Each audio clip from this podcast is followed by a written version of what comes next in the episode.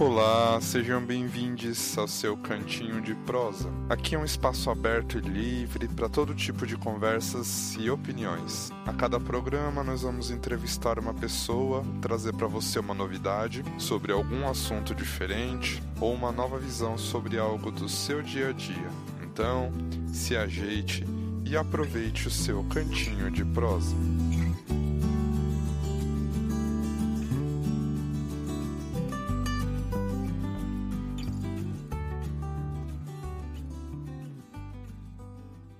Olá, se você quiser sugerir algum tema, quiser mandar perguntas, é só usar o nosso arroba cantinho de prosa. Hoje nós vamos falar aqui sobre a prática de meditação com as crianças. Pois é, a gente vai tentar entender um pouquinho o que, que isso pode trazer de bom, como fazer isso com crianças pequenas, várias dicas da nossa convidada, é a Simone. E além da Cia, a gente vai ter uma palhinha da Júlia também. A Júlia é a filhinha da Simone tem sete aninhos e vai contar aqui pra gente lá no final um pouquinho de como ela medita, o que, que ela faz. Vai ser bem legal. Isso. Tá. a Cia ela é professora de educação infantil, uma mãezona mega dedicada, ela é terapeuta holística, ela faz trabalho voluntário, tem um coração gigantesco. Muito, muito gostoso de receber aqui hoje. Bem-vinda ao Cantinho de Prosa, Si. Obrigada. Tudo bem, Léo? Tô nervosa aqui, nunca fiz isso. Vamos lá, vamos ver o que vai dar. É nada, nervoso deve ser passar com as crianças, um bando de pentelho na sala de aula. Isso daqui é fichinha para você. Ah, bom, pensando assim, é, pode ser. Sim, conta um pouquinho então pra gente, qual é a sua formação, com o que, que você trabalha profissionalmente, quem é, quem é você, Sim? Bom, eu sou professora de educação infantil, mas eu, já, eu comecei a trabalhar com crianças desde 91, então faz bastante tempo que eu estou nessa estrada, né? Trabalhei com crianças maiores também, é, do primeiro ao quinto ano, e agora eu estou só com os pequenos, né? Sou professora na Prefeitura Municipal de São Paulo. Desde muito pequenininha eu sempre quis ser professora. Era o meu sonho, né? Então, já faz bastante tempo que eu estou nessa estrada da educação infantil. E eu comecei, eu fiz um curso de naturopatia faz dois anos, né? Me formei ano passado, então, além de ser pedagoga e professora, eu também trabalho com terapias integra integrativas. Por que professora? O que, que te levou, assim, lá naqueles tempos longínquos a escolher essa profissão, exatamente? Ah, então, né? A minha família toda, praticamente, é de professores, né? A minha mãe era professor, é professora, né? Aposentada. E, então, desde muito pequena, eu vivia com provas e correções e atividades, e sempre com ela na escola, né? E sempre quis ser professora. Desde muito pequenininha, quando me perguntavam o que eu queria fazer quando eu crescesse, eu falava que era ser professora. Então, foi por isso essa vontade de ensinar. Ah, ensinei a minha avó a escrever o nome dela, então essa vontade foi crescendo desde muito pequenininha e, e estamos aí. Quando você ensinou a sua avó, você era criança? É isso? Ou você eu já era tinha... maiorzinha? Não, eu tinha acho que oito anos, nove. Nossa, que incrível, que legal. eu lembro até hoje que quando eu estava aprendendo a escrever, e eu ajudei minha avó a fazer uma plaquinha também e eu fiquei morrendo de felicidade porque eu consegui escrever uma plaquinha para ela, assim, foi uma sensação incrível. E era uma plaquinha Nossa, de é. vende-se melancia, era uma plaquinha de estrada, assim, e foi uma delícia, né? Acho que e para uma criança, então, ensinar uma avó que é um símbolo né, de mais de, de conhecimento, de sabedoria, que já tem uma certa é, influência sobre a criança, é, deve ser uma sensação incrível, né? Deve, deve deixar uma marca bem gostosa. Sim, eu me lembro exatamente do dia, assim, ela costurava, né? E, mas ela não sabia nem ler nem escrever. E aí um dia eu falei, vó, vou te ensinar. E eu lembro que eu, a gente pegou caderno e tal, e eu fui ensinando e ela foi escrevendo. Foi uma coisa muito, muito linda. Eu lembro hoje, eu lembro até da sensação, assim, sabe? É muito, muito legal. Legal. E hoje você faz o papel contrário, né? Você pega aqueles, aquelas criancinhas pequenas e acaba introduzindo a, esse mundo né, do conhecimento, do aprendizado na vida dessas crianças, né? Qual que é a idade dos seus aluninhos hoje em dia? Você comentou que já deu aula para alunos um pouco maiores. Quais são as faixas etárias que você já trabalhou, que você trabalha? Hoje eu trabalho com crianças de 4 a 5, que é o infantil 1, na, no MEMEI da prefeitura, e eles têm 4 e 5 anos, né? Mas já trabalhei com crianças de 4 até 10 anos, que é o quinto ano, né, de, ensino fundamental. Então, assim, trabalhei com todas essas idades, né? Antes de começar o Fundamental 2. Mas é, no começo eu gostava muito de trabalhar com os grandes, né? Com os maiores, que são mais independentes, né? Muito é, mais fácil trabalhar. Mas aí, quando eu comecei a trabalhar com educação infantil é, e comecei a trabalhar na prefeitura, a gente tem um outro olhar para a criança, né? E é um olhar muito bonito para essa educação infantil. E aí eu me apaixonei mesmo, e aí eu tive que escolher, né? Chegou uma fase da minha vida que eu tive que. Estava muito pesado, dois horários, dois períodos com a Júlia pequena, né? E aí, claro, é, a Prefeitura de São Paulo é, é, é boa, muito boa de se trabalhar, e, e, aí, na hora de pesar mesmo as crianças, os pequenos me chamam muito a atenção, assim. Então, eu fiquei com eles. Que legal. E como que surgiu essa ideia de fazer meditação com um bando de crianças numa sala de aula? De onde surgiu isso? Então, né, eu também trabalhei, muito com dança, é, eu fazia parte de um grupo de dança na adolescência, eu sempre dancei bastante e dei aula de balé um tempo da minha vida. Então, com a educação infantil, eu sempre tive esse trabalho de movimento com as crianças, né? Corpo e movimento. Faz parte do meu planejamento, então, e expressão corporal. Então, eu sempre trabalhei isso com os pequenos. Eu acho que funciona muito com eles, né? É, para trabalhar é, toda essa agitação que eles têm, é, e trabalhar coordenação motora e tudo mais. Então, eu sempre trabalhei com dança e com expressão corporal com os pequenos. E na nossa escola, na verdade, a gente já faz é, um trabalho é, para tentar mudar essa, essa ideia que as pessoas têm de que a criança é, ou é uma sala muito agitada, ou as crianças têm que ficar o tempo todo sentadas, e que as crianças têm que trabalhar, têm que fazer muita escrita, coisas né, em folha, atividades em folha.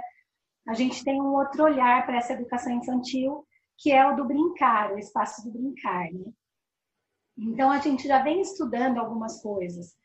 E de uns três anos para cá, eu senti necessidade de fazer alguma coisa com essas salas, porque a gente tem turmas de 35 alunos por sala. E são 35 alunos de 4 e 5 anos, né?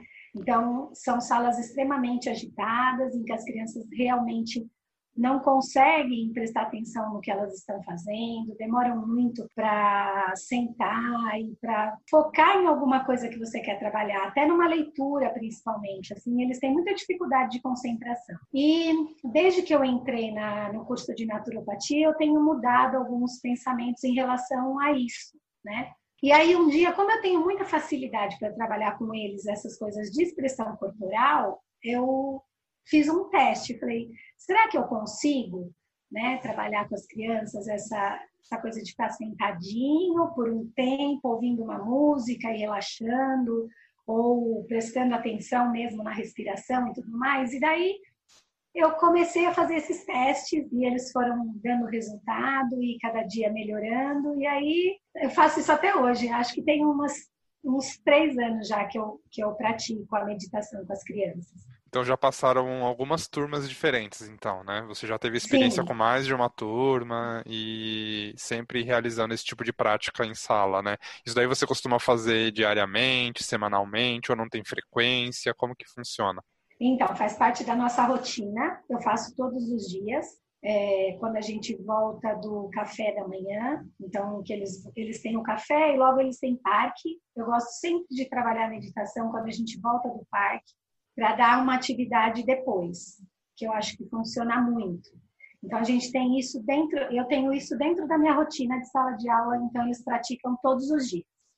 Que legal. E como que essa ideia assim foi recebida lá no começo pelos aluninhos, assim, pelas crianças? Ah, elas já tinham ouvido falar o que, que era meditação, ou você nem usa essa palavra, você acaba abordando de uma outra forma? Teve resistência deles? Eles estranharam? Como que como que foi assim para começar. E como deve ser todo ano, né? Com uma turma nova. Então, a primeira vez, o primeiro ano que eu, que eu iniciei a meditação, é, eu comecei no meio do ano. Então, as crianças já me conheciam há bastante tempo, né? E a gente foi, eu, eu fui trabalhando isso com eles, é, sim, como meditação. Então, a princípio, eu comecei explicando para eles como era a respiração, que eles tinham que trabalhar a respiração. Então, com, com, através de brincadeiras, eu fui explicando. Então, como que é a respiração, como é que a gente vai fazer. Depois eu introduzi uma música, e aí a gente foi escutando a música. Depois eu juntei os dois, a respiração e a música. A princípio eles achavam engraçado, e eu ficava me perguntando se eu ia conseguir fechar os olhos e meditar junto com eles, né? Porque eu tinha que ficar de olho aberto, olhando para ver o que não estava fazendo e, e, tentar fazer a, a criança fazer também. E aí o primeiro ano foi foi bem assim atípico, porque para mim era tudo muito novo também, porque eles eram muito pequenos. Só que depois de um mês fazendo essa prática, o que eu percebi é que eles me cobravam quando a gente, é, de repente, demorava para fazer. Então, chegava do parque e aí eu ia fazer uma outra coisa, eles já falavam, pro, falta meditação, esqueceu da meditação. Então, eu percebi o interesse deles pela prática. E aí eu comecei a trabalhar a fundo mesmo, e aí colocar um tempo, e a gente sentar, todo mundo junto, fazer roda. Né? Então, cada dia numa dinâmica diferente, fora da sala de aula também. E aí eles foram gostando. E aí no outro ano, eu comecei a trabalhar desde o início. Então, na primeira semana, eu já introduzi a meditação. E é engraçado que nessa primeira, que a gente começou no meio do ano, eles estranharam mais a prática no início do que logo no comecinho. Então, quando você coloca logo no começo, eles já tendem a se acostumar muito mais rápido, assim, porque é tudo novo para eles, né? A rotina eles, é nova. Eles são umas é esponjinhas, né? Eles aprendem o que tiver na frente, né? Exatamente. Daí ela já vai fazendo parte da rotina desde o início, né? E assim, eu acho muito, muito proveitoso. É, é muito legal. E teve alguma resistência por parte da escola, assim, é, em relação a, ah, o que, que é isso que você está fazendo? Ou você sente que, pelo contrário, você foi incentivada? Ou eles nem sabem que você faz essas coisas? Não, é muito legal porque a escola tem essa prática, né? A nossa coordenadora pedagógica, é, ela era muito a favor desse, desse tipo de, de atividade, né? Inclusive, a gente pratica algumas em reuniões mesmo. Então, ela já, ela já fazia isso com a turma. Tem professora que trabalha com yoga, inclusive. Então, a gente já tem essa dinâmica na escola. Então, quando eu comecei a trabalhar com a meditação com os pequenos, a princípio, é, ah, você não vai conseguir, né? Eles são muito pequenininhos, não vai rolar, não vai dar certo. E aí ela às vezes chegava na sala e eu estava dando a meditação, ela entrava, ficava lá junto com as crianças, filmava, então assim, sempre foi muito bem-vindo. E hoje faz parte, né? Elas sabem, às vezes participam junto, a diretora também, então acho que é bem. Todo mundo foi muito receptivo o que acaba sendo essencial, né? Porque não adianta muito ter uma ideia legal, alguma coisa que funciona, sem o suporte, né, da gestão. Sim, inclusive a minha diretora, é, ela é muito a favor das terapias integrativas também, né, dentro da escola. Então a gente está fazendo um trabalho também com isso dentro da escola com as crianças, inclusive com a cor dos ambientes e tudo mais, né? Então faz parte da nossa rotina lá. Muito, muito mente aberta, né? Muito interessante. E em relação aos pais dos alunos, você sentiu ah, algum. Primeiro vamos falar assim da parte assim, de resistência, algum tipo de, sei lá, um olhar meio desconfiado. Como que funcionou em relação aos pais? Então, é, a primeira vez que, que eu iniciei esse trabalho, eu fiquei um pouco ressabiada, né? Em como os pais iriam reagir. É, a princípio, na reunião de pais, eu expliquei como funcionava e a gente começou a trabalhar. E eu trabalhava com mantras na época, né? Então, eu expliquei para os pais o que eram os mantras, e era uma música, um mantra bem simples para as crianças, e elas gostavam bastante, então eu expliquei para os pais o que significava e tudo mais.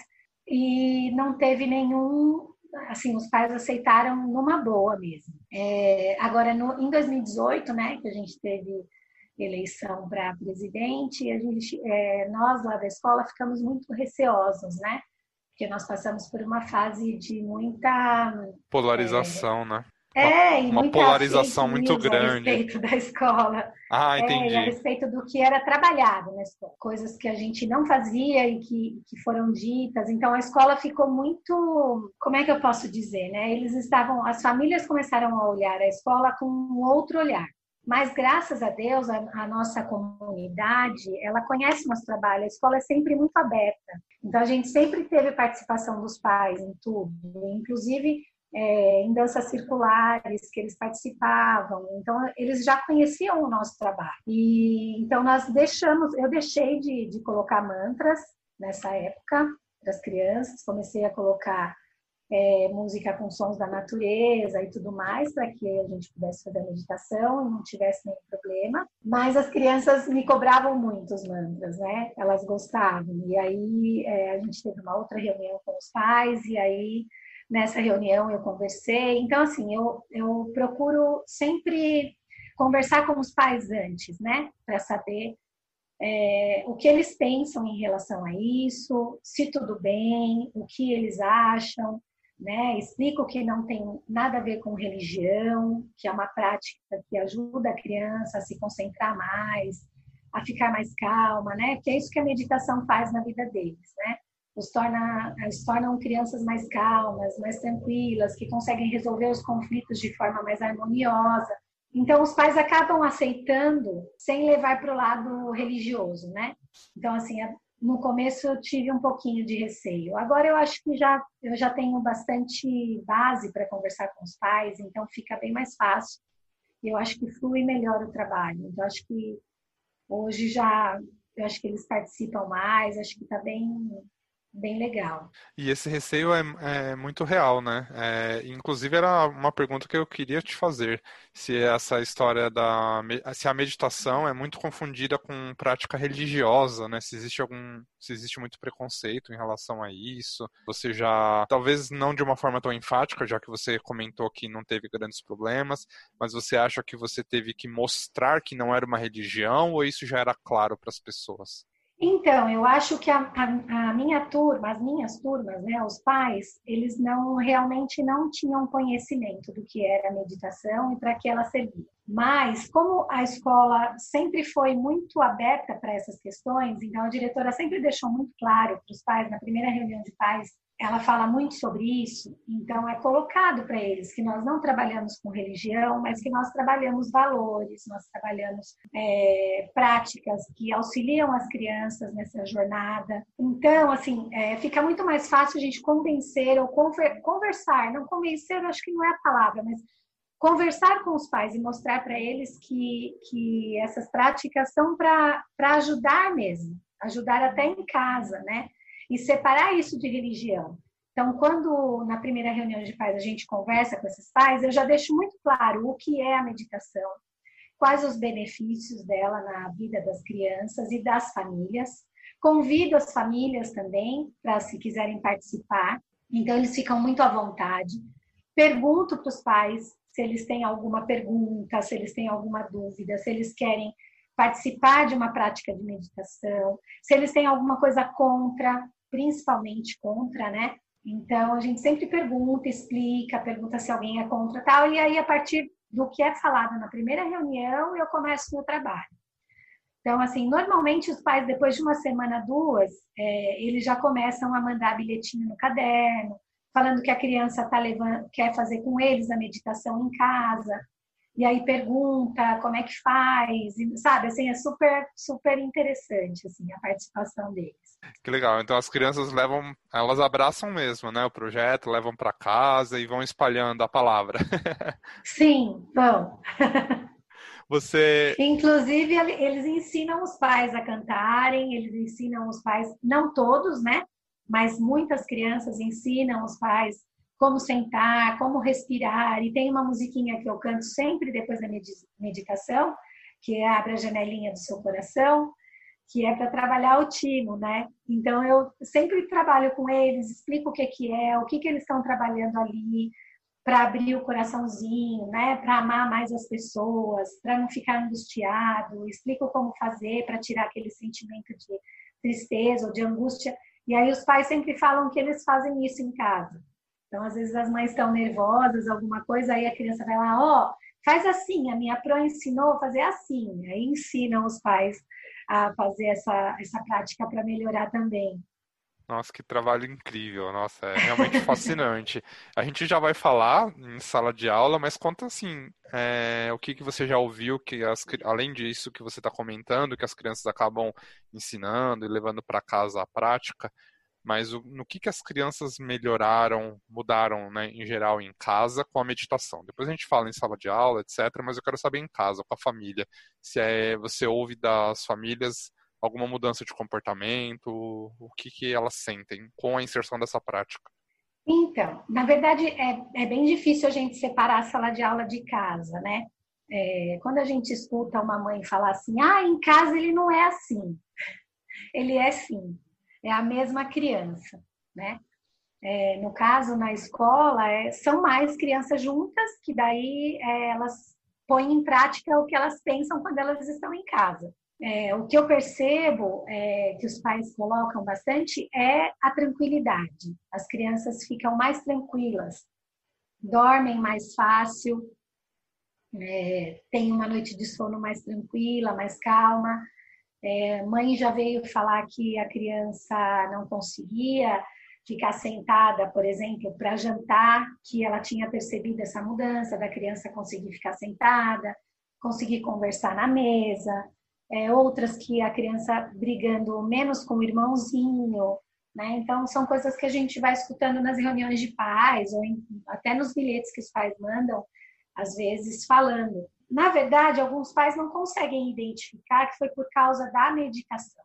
Eu acho que é um conjunto de coisas da criança. O trabalho que se faz dentro da sala de aula, não só a meditação, acaba por trabalhar todos esses, é, esses aspectos, né? Então, a criança chega em casa, ela está mais tranquila, ela conseguiu resolver conflitos na escola, ela conseguiu é, extravasar as energias, ela conseguiu se concentrar, respirar. Então, quando ela chega em casa, ela é uma criança mais calma, mais feliz, né? Eu acho que quando na escola a criança consegue é, participar mesmo de uma forma efetiva, quando ela chega em casa, ela transborda, né? Eu acho que é bem isso, assim.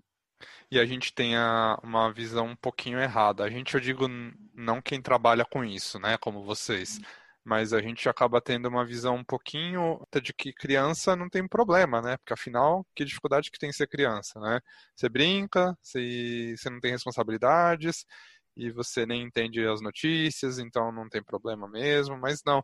criança sofre, né? criança fica triste. Existem muitos relatos de depressão infantil, é, transtorno alimentar mesmo, né? De ou de ser impulsiva ou de não comer a ansiedade, né, déficit de atenção, hiperatividade, tudo isso é, é uma realidade muito presente para a criança, né? E, e, não é só alguma coisa que tem que ficar em, em, segundo plano. Acho que é uma coisa que realmente tem que se prestar atenção, né? Sim, são muitos conflitos.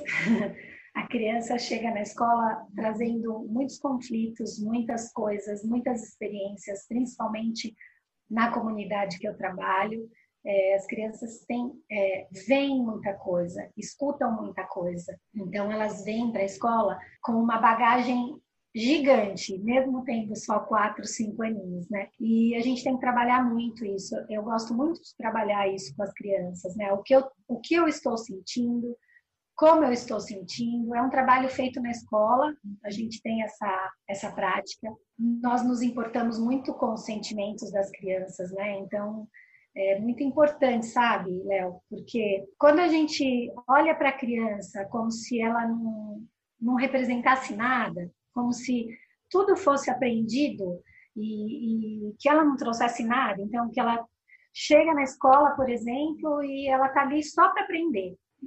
É, é muito raso, sabe? É muito superficial isso, porque a criança ela, ela nos mostra e nos ensina muitas coisas todos os dias. Então, eu acho que a gente faz um trabalho conjunto com as crianças, né? É, porque ao mesmo tempo que, que nós ensinamos alguma coisa para eles, nós aprendemos também. E eles são cheios de conflitos, cheios de tristezas, alegrias, ansiedade. Então, nem se fala, né? Criança é ansiosa por natureza, né? Trabalhar com eles essa coisa de esperar, respirar, né? Ter a paciência de também entender que a criança é ansiosa, né? Que a criança é ansiosa por natureza. É muito difícil você encontrar uma criança que não tenha aquelas expectativas de vida, sabe? Aquela ansiedade de brincar no parque, aquela ansiedade de fazer tal atividade. Faz parte da natureza deles, né? Porque é muito, eles querem muito conhecimento, né? Eles recebem tudo que a gente dá para eles. Então eu acho que isso é muito importante, né?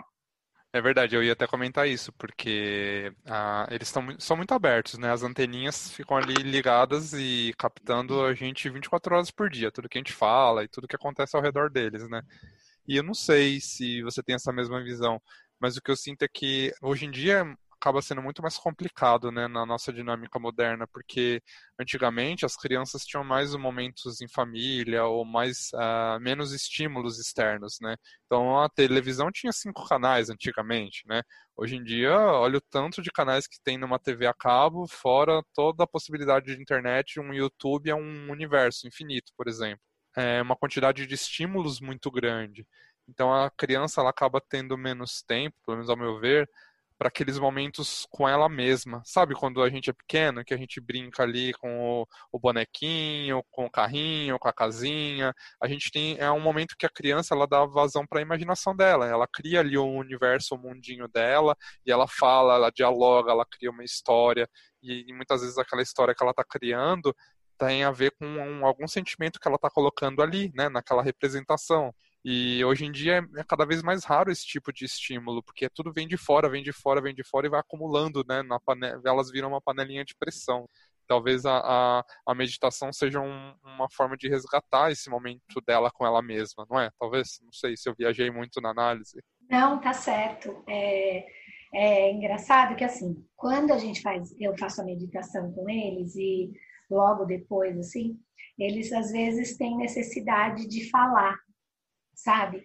Eles querem falar que o que eles fizeram e tal, mas muitas vezes, quando a gente termina, eles ficam quietinhos e eles ficam assim olhando um para a cara do outro, às vezes. E aí eu faço umas práticas ah, também logo depois da meditação, de olhar para o amigo, de dar um abraço no amigo, de perguntar para o amigo como é que foi, eu sempre faço essa, é, essa roda de conversa depois da meditação, né?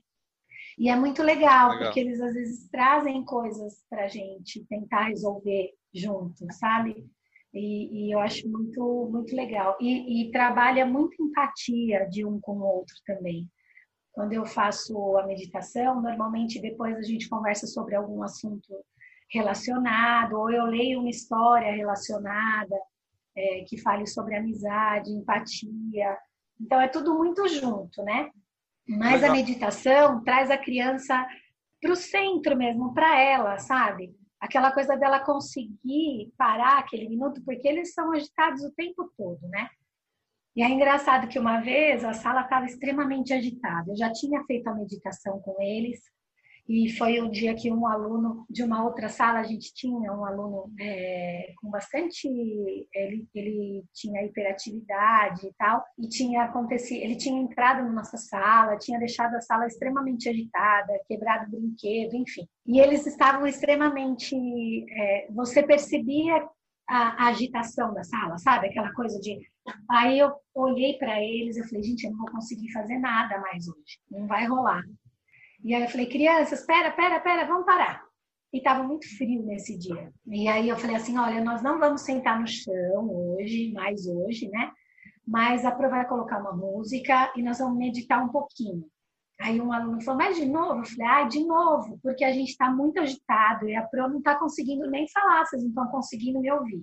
E aí, enquanto eu falava, eles continuaram conversando, continuaram conversando. E eu fui coloquei a música da meditação e eu sentei na minha cadeira fechei meus olhos, eu falei assim, nossa, loucura total, não sei o que vai rolar aí.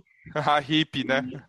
É, meu, tipo, vamos ver se eles vão me ver, se eles vão fazer ou se eles vão continuar nessa agitação, né? E aí, assim, não deu um minuto, Léo. A sala ficou num silêncio total. E aí uma amiga minha, professora da sala do lado, foi lá ver se estava tudo bem. E da hora que ela chegou na porta, eles estavam todos fazendo a meditação, sentados na cadeira, eu também estava fazendo. E aí ela filmou. Aí depois ela falou, e eu não ouvi ela entrando, nem as crianças, ninguém. Aí depois ela falou, olha, eu tinha que filmar, porque foi impressionante, assim, tava a maior bagunça, de fora a gente ouvia, e de repente ficou um silêncio total e a música tocando. Eu falei, pronto. Ela falou, aconteceu alguma coisa, Simone matou um lá. E, daí, e daí ela entrou e as crianças estavam só meditando, sabe? Então, assim, a meditação traz isso de disciplina também, sabe, Léo? É muito, muito interessante. Legal. E você comentou do, bom, algumas coisas bem óbvias, né, como a questão desse foco, a questão da disciplina, você comentou da empatia também. Comenta pra gente algumas, aliás, antes de comentar os outros benefícios que você enxerga, eu queria fazer uma pergunta bem específica. Sabe aquela prática bem tóxica que toda criança sofre ou faz, que é o bullying? Você acha que é, a meditação ela muda a forma como as crianças encaram o bullying? Porque muitas vezes acaba sendo visto como, natu como natural, né? A zoação. E a meditação ela muda um pouquinho essa visão que a criança tem do bullying? Eu acredito que sim. Porque a partir do momento que você se olha, que você consegue é, né, olhar para dentro de você, olhar para os seus aspectos, a sua respiração, o seu corpo, ter consciência corporal, ter essa consciência da concentração mesmo e tal, você começa a perceber o outro de uma outra forma. Então, eu acho que primeiro a gente tem que se perceber, né? Então, eu me percebendo, percebendo a minha respiração, percebendo é, o que acontece no meu corpo durante a meditação, eu acho que tudo isso, com o tempo, vai influenciando, influenciando outras coisas. Mas é, eu acredito que sim. Eu acho que é um trabalho conjunto, mas eu acho que a meditação ajuda muito também nisso. E você acha que a forma de conduzir uma meditação muda muito conforme assim a idade da criança muda? Como que você acha que deveria ser feito de acordo com cada faixa etária? Eu não digo nem só na escola, mas a gente falando de uma forma geral, até para quem está ouvindo, tem criança em casa, de acordo com a faixa etária da criança, o que, que você recomenda de abordagem? Ah, se ela tiver dois aninhos, se ela tiver seis anos, se ela tiver 14, o que que... Quais são as diferentes abordagens que você recomenda? Então, para os pequenos, eu lá com a minha turminha, eu faço a meditação, normalmente é uma música que tem cinco minutos, né? Mais que isso, eles começam a dispersar.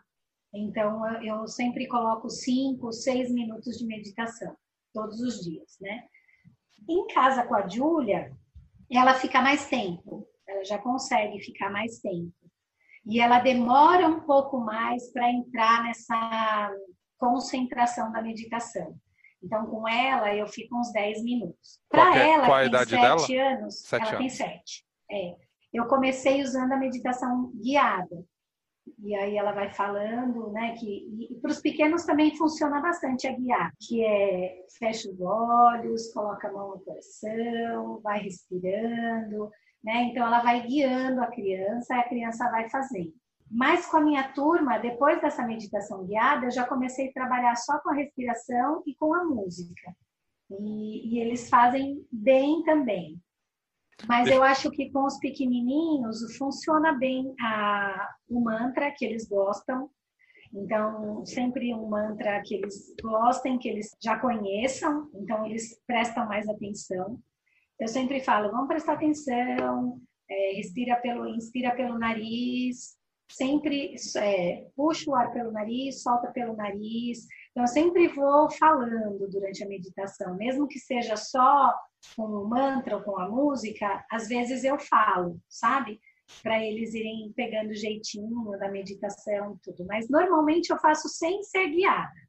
Só no início mesmo para eles poderem acompanhar, mas depois eles vão sozinhos. É, até porque é natural, né? Para quem está acostumado a meditar, sabe que a gente dispersa, né? Isso é totalmente é. normal no processo meditativo e é um processo de entendimento, de que tudo bem e de retornar ali. E para uma criança deve dispersar muito mais que a gente, né? Sim, sim. Tem criança que dorme às vezes. Durante a meditação, elas, eles estão sentadinhos e eles acabam dormindo. Cinco minutos de meditação. E aí também, quando eu percebo que está começando a dispersar, eu falo alguma coisa para chamar eles de novo para atenção, né? Então eu sempre procuro prestar atenção. Mas eu também fa eu também tenho um costume, pelo menos duas ou três vezes na semana, de não falar nada e de fazer junto com eles. Então eu fecho os olhos, sento com eles lá e faço junto. Porque eles devem ficar tudo de olhinho espiando para ver se você está fazendo ou os outros estão fazendo em volta também, né? É, é. Então eu faço junto. E é bem bacana. No começo eu achava que se eu fechasse os olhos eles, eles iam se matar, iam sair correndo. E não, não acontece. Eles realmente ficam ali, fazem, é super bonitinho. E você sente que tem criança que realmente não consegue meditar? Ou todas elas acabam fazendo em maior, menor grau, etc? Elas fazem, mas tem criança, sim, tem mais dificuldade para se concentrar. É, tem criança que leva. O ano passado eu tinha um aluno que ele, olha, ele foi conseguir fazer a meditação com a gente, acho que já era setembro, outubro. Ele não conseguia. E tinha um, e, e um dos alunos não conseguia mesmo. Ele ficava até em silêncio para não atrapalhar os outros, mas ele não conseguia ficar parado fazendo a. Eu tentava, deixava participar com as outras crianças, mas eu percebia, eu tinha que colocá-lo mais separado, porque ele não conseguia ficar parado. Então ele deitava, ele levantava, ele voltava a deitar, espreguiçava, batia no outro. Então eu sempre deixava ele mais longe. Normalmente colocava num colchonete separado, e aí ele sentava junto dos outros, mas um pouco mais longe, né? Pra, porque se ele encosta nos outros, ele acaba atrapalhando também a meditação do outro, né? Então eu deixava. Esse esse aluno não conseguia meditar. Eu acho que foi o único assim especial que eu me lembre que não conseguiu mesmo foi foi esse. E entre mais de 100 que você já teve, né? Porque Sim. você falou que já foram três anos. Sim, acho que foi o único que de verdade assim nunca conseguiu fazer. Do começo, desde o início até o final do ano, nunca conseguiu, nunca conseguiu fazer. Os outros, assim, os mais agitados, eles têm mais dificuldade no início para fazer, mas depois eles vão entrando no ritmo da turma, eles vão entrando no junto, fazendo a respiração, e aí eles acabam fazendo. Uns fazem melhor, que você percebe que estão extremamente concentrados, outros já não.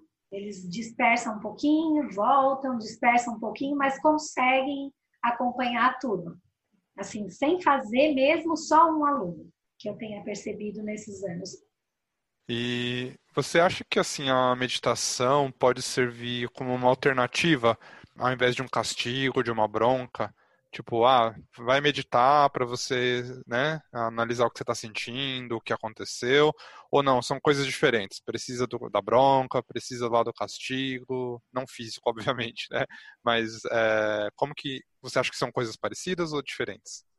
Então, eu acho que se ela for usada como castigo, não. Se ela for usada é, que a criança não faça uma associação como um castigo, né? Então, vai meditar para você se acalmar, né? Quando uma criança tem, por exemplo, um ataque de, de raiva e bate no amigo e tudo mais, eu acho que acaba levando para o lado negativo da meditação. Mas se ela for trabalhada todos os dias com aquela criança, é, essa criança já vai agir de uma outra forma naturalmente, né? Lá na escola, nós também temos, é, na minha sala, eu também tenho o, o pote da calma. Esse ano eu nem fiz, né? Por causa da quarentena, não deu tempo mas eles têm, eu acho que tem mais professoras que também fazem, então quando a criança está muito agitada, a gente é, coloca esse pote da calma para que a criança poder mexer. É, nós temos atividades, ah, vai desenhar, vamos desenhar, vamos fazer um desenho, vamos se acalmar. Então a gente leva a criança a praticar outras coisas para ela se acalmar. Lógico que tem hora que a gente tem que conversar e a gente tem que deixar pensando um pouquinho nas coisas que fez e conversar a respeito disso, né? Mas eu acho que essas outras práticas ajudam a, a, acalmar bem as crianças e eu acho que servem muito mais que um castigo. Eu acho que as crianças conseguem absorver melhor, sabe? E em casa, como que é a incorporar na rotina de casa fazer uma meditação com o seu filho sua filha? É, você recomenda assim que tenha um horário já estabelecido? Ou é quando sente que a criança está precisando? Onde colocar? É na cama? Tem que ter um cantinho para isso? Então, a Júlia, algumas vezes é, que eu, eu, a gente vai tentando perceber isso, né? Algumas vezes, quando eu fiz com ela, ela acabou dormindo, porque ela acorda muito cedo, né? Então, é, tem que ser num horário que ela já descansou, ou se ela dormiu à tarde, alguma coisa assim, eu consigo fazer, ela consegue fazer. Confesso que nessa quarentena a gente tem tentado, mas eu fiz poucas vezes com ela. e nós estamos fazendo outras coisas, mas sempre que ela me vê fazendo alguma atividade, é, eu sou reikiana, né? Então, quando eu vou ativar minha caixinha é, do reiki e tal, ela está sempre junto, então ela fica comigo, ela escuta as músicas e dessa forma ela medita, da forma, né? Dessa forma ela acaba meditando mesmo. E... Mas ela gosta bastante. É, e essa flexibilidade que é importante nesse trato com a criança, né? Porque não adianta a gente querer usar uma técnica quadrada meditativa lá de sentar, de se colocar na postura e fazer né, toda aquela sequência de respiração com uma criança. Às vezes a forma mais lúdica de abordagem acaba atingindo o alvo muito melhor, afinal você tem que se adaptar a quem está ouvindo, né? E eu não sei se você concorda, mas sabe aquela história de criança antes de dormir vai ouvir a historinha? E para mim, isso, isso daí é, uma, é uma, medita uma baita de uma meditação, né? Porque a criança silencia, ela vai fechar os olhos, ela vai imaginar tudo que está sendo ali falado na historinha. Então é um momento de, de um pouco mesmo de silêncio e é um momento de, de viajar na imaginação. Talvez isso seja uma prática meditativa também, ou não?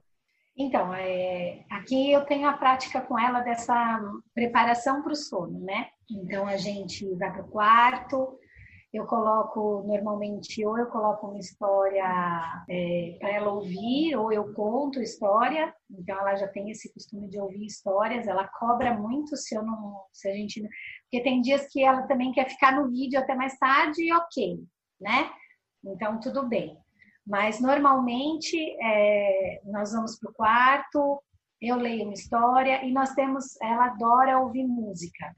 E aí eu sempre coloco, é, ela gosta muito da música de São Miguel, e aí eu coloco para ela, e aí ela já vai entrando naquela rotina do sono, já vai acalmando, e aí depois dessa música eu deixo tocando os mantras para ela. Então ela acaba ouvindo e é uma forma de meditar, sim, porque às vezes demora um pouco para cair no sono, né, Léo? É, ter mesmo sono, né? Então, nesse momento, eu acho que ela acaba que meditando também. Eu acho que é uma forma, assim, para os pais também que não tem muito tempo, né? Durante o dia, principalmente, porque você tem que sentar com a criança ali. É um momento que não adianta colocar ela ali para fazer meditação e sair, né? Você tem que estar tá ali tem que de repente fazer com ela, enfim. E normalmente os pais estão é, trabalhando, tem um dia corrido e chega à noite a criança já está cansada e aí você colocar também a criança sentada, como você falou, talvez não seja o melhor caminho, talvez a criança ache chato, não queira fazer quando tiver que fazer realmente, né? Então é, tem que ser uma coisa prazerosa. Eu acho que na hora de dormir, só o contato de estar ali com a mãe, e de ter esse momento de conversar e de, de relaxar já é uma forma de meditação, né? E é Com uma cer... forma prazerosa. Com é. certeza, né? É. E é isso que tem que ser, tem que ser natural, não virar mais uma tarefa, né? Sim. Você, você já você costuma usar uh, em, sala, uh, em casa, acho que muito provavelmente, mas é, em sala de aula algumas outras técnicas junto com a meditação. Você já falou que você usa música, mantra, mas já chegou a usar cromo, aromaterapia, colocar algum cheirinho para ajudar, ou não? É só mais em casa? Sim. É, a gente, eu, eu sou terapeuta, daí é engraçado que lá na escola todo mundo me pede socorro, né? Quando tem alguma coisa lá com as crianças, sim, pelo amor de Deus, tem aí, porque elas sabem que eu ando com a minha caixa com, com os óleos essenciais e com a minha caneta de cromo, né? E, mas eu trabalho em sala de aula com as crianças, isso, né? Então, É, às vezes eu levo um óleo essencial diferente, ponho um algodãozinho, aí eu vou passando para eles, perguntando o que, que eles sentem quando eles sentem aquele cheiro, se eles lembram de alguma coisa, o que que eles lembram. Então a gente faz uma roda de conversa e eu mostro. Às vezes, quando a criança está muito agitada, eu coloco a criança perto, às vezes até no meu colo, e aí eu coloco a, eu coloco a, a luz, né, a lanterna de cromo, para acalmar, para relaxar, e assim, e tem um efeito é, extremamente rápido. Então, até eu tenho um exemplo de um dia que uma aluna teve um ataque de. Sabe quando a criança recebe um não de frustração? Assim? Então ela começou a se jogar no chão e ela gritava e ela gritava, e não é normalmente, ela, ela não tinha o costume de fazer isso, né? E eu falava para ela: calma, por que, que você está nervosa desse jeito? Vamos respirar. E ela não queria respirar. Ela não queria respirar, ela não queria, ela queria gritar. Ah, é porque ela não achava a boneca dela, ela achou que ela tinha perdido a boneca.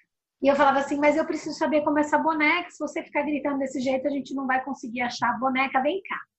Aí eu peguei a minha caneta de cromo, coloquei ela no meu colo, aí peguei a caneta, coloquei a luzinha rosa e coloquei no coração dela e fui falando, olha, vamos respirar, a Pro te ajuda e tal. E assim, dois minutos tinha passado todo aquele xilique dela, ela começou a respirar, Daí ela começou a me falar como era boneca. Eu falei, então agora nós vamos procurar a boneca. E a gente saiu para procurar a boneca. E assim, um minuto achamos a boneca.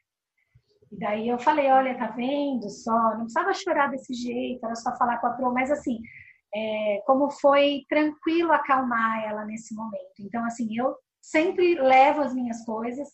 Claro que eu não posso trabalhar todos é, os tipos de, todas as terapias, né? Porque isso precisaria de autorização dos pais. Então, por exemplo, a aromaterapia para trabalhar precisaria da autorização. Então, eu trabalho de uma forma lúdica, mas que, que ajuda bastante, mas eu não posso trabalhar com a criança usando, né? Tipo, terapeuticamente, né? Terapeuticamente, é.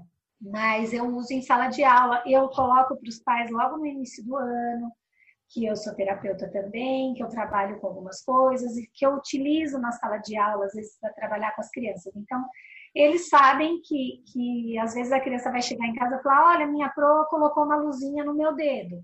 Então, o pai vai saber que eu coloquei a luzinha no dedo, né? Até outro dia, uma criança, um bichinho mordeu, não sei se foi abelha, o que, que foi, e a mãe estava junto, estava na reunião de pais, e aí a menina começou a chorar e o dedo inchou demais. Eu falei, mãe, eu posso passar um, olho, um olhinho no dedo dela? A mãe falou, ai, pro, pelo amor de Deus, passa. Melaleuca. E aí eu passei, eu passei lavanda. Eu passei lavanda, que era o que eu tinha na minha bolsa, né? E aí ela parou de arder e começou a desinchar. E a mãe falou, nossa, Pro, o que, que é isso aí? Daí eu expliquei para a mãe o que era tal. Então, assim, Claro que a mãe estava junto e me autorizou a fazer. Então, na sala de aula, eu não posso fazer isso sem autorização dos pais, que a gente não faz. Claro, claro.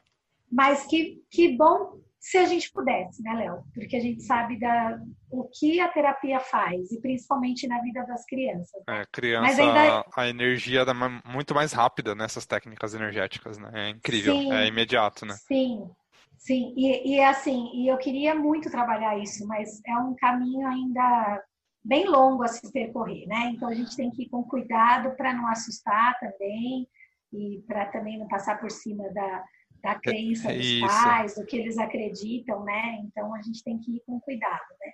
E falando nesse longo caminho, você acha que falando de meditação só, nem de terapias e tal, você acha que o sistema educacional está preparado para incluir esse tipo de prática, assim, a nível nacional, vamos falar assim, ou o que, que falta para isso? Está muito longe? O que, que você enxerga como cenário? Olha, eu vou falar pela Prefeitura de São Paulo. Eu acredito que sim, que nós estamos seguindo um caminho muito bacana em relação a isso.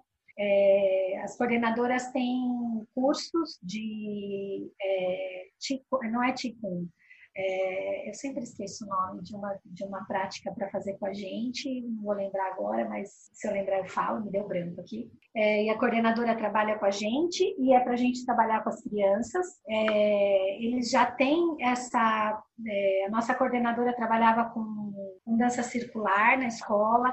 Então, assim, as escolas estão muito abertas para esse tipo de prática. E eu acredito que, que já está começando, Léo. Eu acho que muitas escolas já estão partindo para essas atividades, para essas práticas. Eu acho, eu vejo, eu vejo a luz do fim do túnel.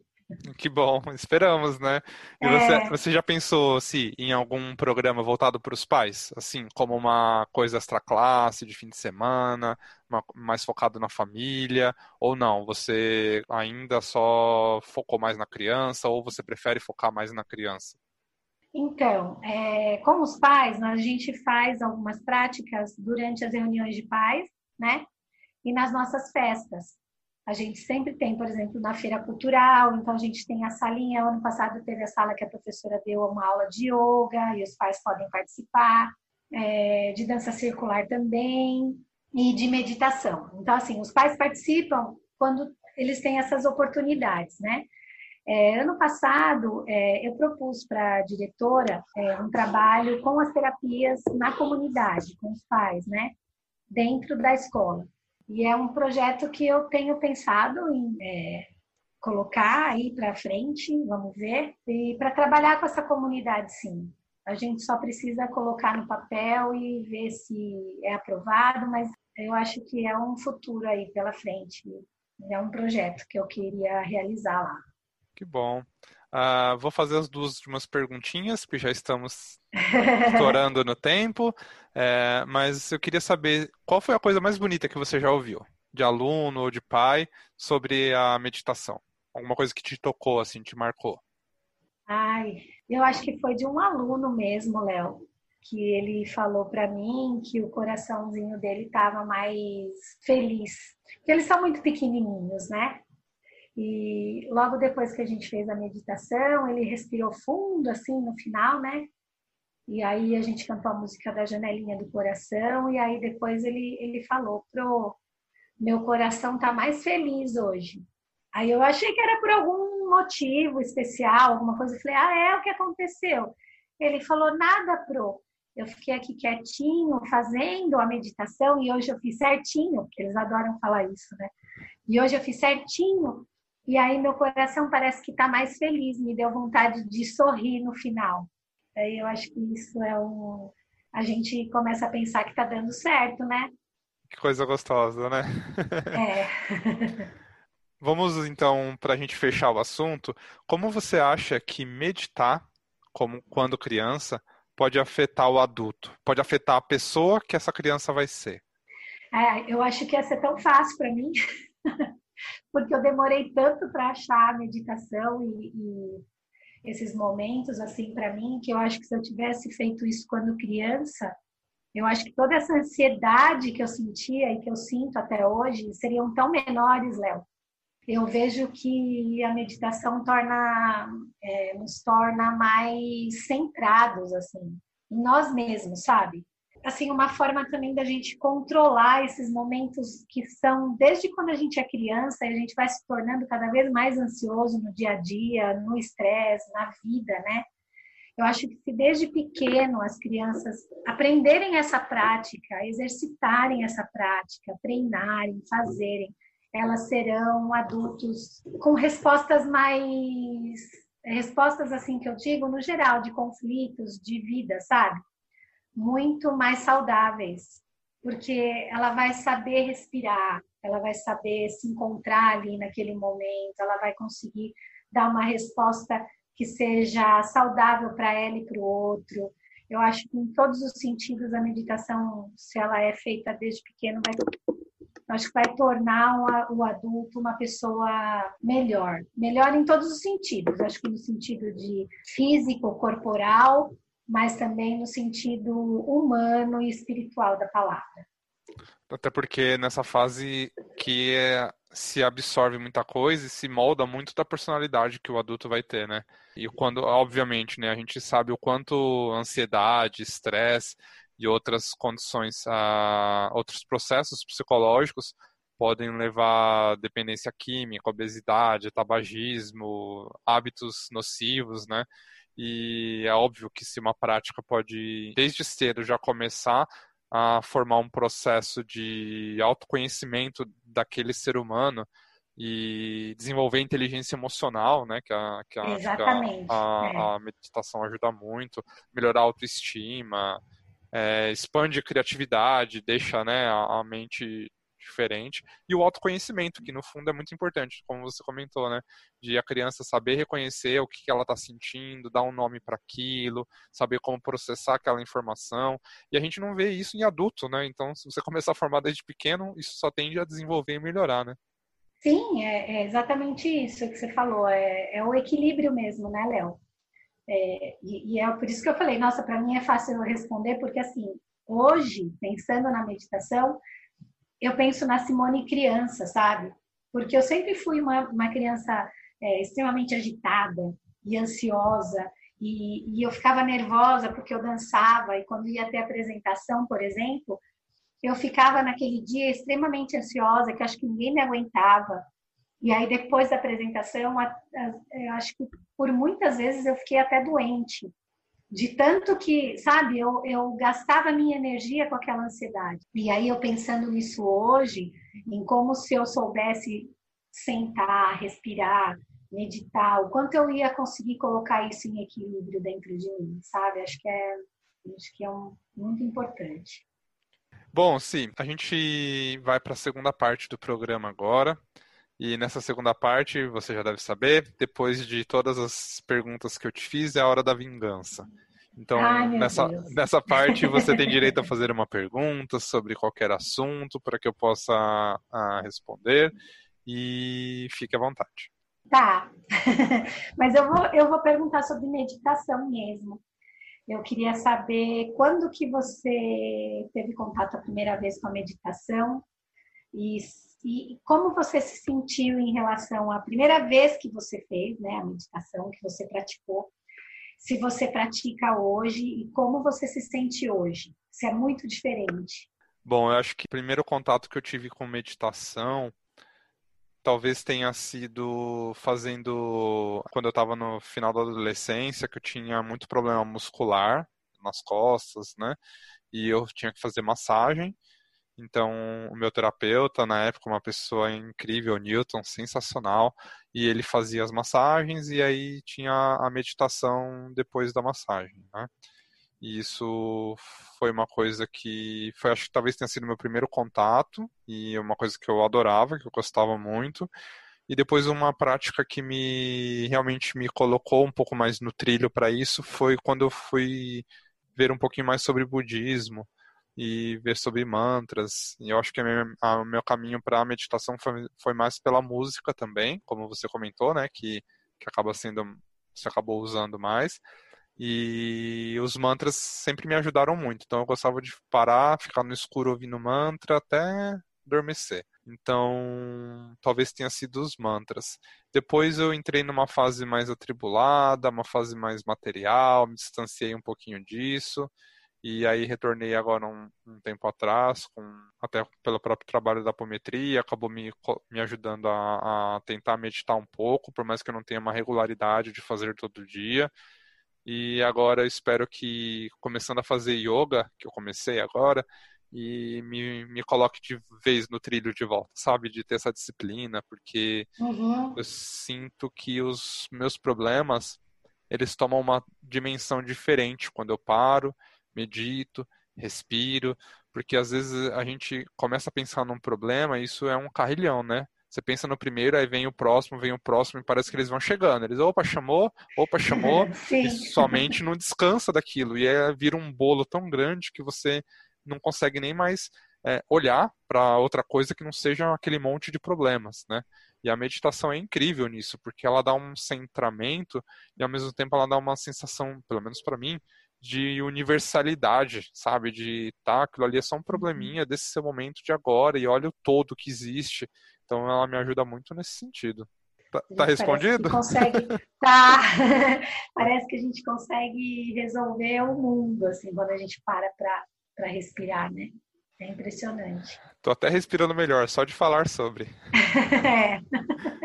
Bom, vamos lá. Uh, bom, vocês já sabem que a gente tem o nosso arroba, cantinho de prosa. Nesse arroba você pode mandar as suas perguntas, suas sugestões de temas para os próximos episódios. Pode também comentar sobre alguma coisa que é, você concordou ou discordou ou ficou em dúvida aqui durante o nosso programa sobre meditação com crianças. Ah, quero saber se a Si quer deixar o arroba dela para alguém tirar alguma dúvida. Meu Instagram é Si underline caseta.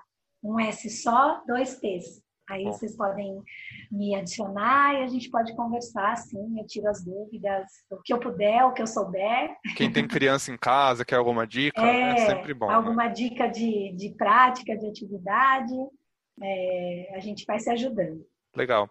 Uh, você tem alguma indicação para gente nesse quadro? A sua hora de indicar algum livro ou algum canal do YouTube, algum podcast, algum autor que você acha que tem alguma relevância?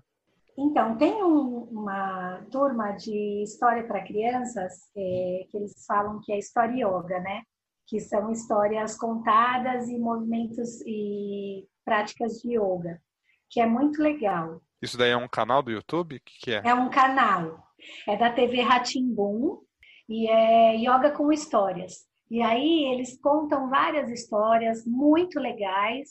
É, uma delas é aquela que eu te mandei, que eu fiz com a Júlia, e é muito bacana. Inclusive, eles têm um curso de yoga com histórias para crianças e eu estou bem, bem, quase me inscrevendo já para fazer. Demorou. Para me aperfeiçoar nisso. Aproveita agora que está com sossego. É verdade. Então tá no YouTube, é facinho de achar, é só escrever yoga com histórias e aí vai aparecer lá a TV Ratimbu. É bem legal.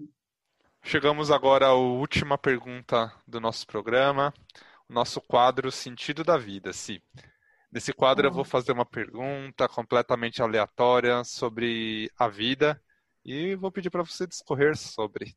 O que eu queria tá. saber hoje, Si, o que é família para você? Você acha que existem vários tipos de família, que é só a família de sangue, que é a família mesmo? Se existem outras, qual é a importância de cada uma? O que é família? Família, para mim, é você estar em harmonia com o outro, sabe? Viver, ter uma pessoa com quem compartilhar seus momentos felizes, seus momentos tristes. Família é se doar. Família, eu acho que é quando a gente consegue viver feliz junto com outras pessoas. Não importa se se é de sangue, se não é de sangue, o que importa é estar junto, é, fazer junto, crescer junto. É, é isso, acho que família é isso para mim. Família é ser feliz junto com alguém, mesmo com todas as coisas tristes ou ruins que possam ter, né? Possam acontecer. Muito Saber bom. que você pode contar com alguém, acho que é o principal. Excelente. Oi? Oi, Júlia, tudo Oi. bem? Sim, Você está me ouvindo bem? tô te ouvindo. Ah, a sua mãe estava contando para mim que você quer contar o que, que é meditar. Que ela falou que você gosta de meditar, né? Quantos anos você tem? Eu tenho sete anos. Sete anos. E você medita? Você faz meditação com a sua mãe em casa? Faço. Como que é fazer meditação? O que, que você faz? Você fecha o olho, você fica pensando, você dorme? eu fecho o olho, eu faço perna de índio e começo a esvaziar a cabeça. Eu penso em alguma coisa, na música que a minha mãe coloca e só fico ouvindo ela, não penso mais nada. Aí a cabeça esvazia. E se a cabeça esvazia, sobra o que lá dentro? ah, sobra tudo, só esvazia o que eu tô pensando. Ah, e é muita coisa que a gente pensa. É bom esvaziar às vezes, não é? É, Como que você se sente depois que você faz a meditação? Você se sente bem? Você, você respira diferente? Você se sente feliz? Eu me sinto feliz, bem mais feliz. E você já ensinou meditação para alguém? Não, nunca. Nunca ensinou para ninguém, nem na escola, nem em casa. Não, mas teve um dia que a minha professora mostrou um vídeo de eu meditando, daí alguns alunos aprenderam. Ah, ela mostrou o vídeo e você estava no vídeo meditando? Sim. Então você já está ensinando em vídeo. Você é muito moderna. Júlia, manda um beijo para quem está ouvindo a gente, porque eu acho que vai ter um monte de gente que vai querer começar a fazer meditação agora porque sabe que você faz e que você gosta. Tá manda um bom, beijo. então. Vou mandar um beijo para todo mundo. Obrigado, Júlia. Beijo para você. Um beijo.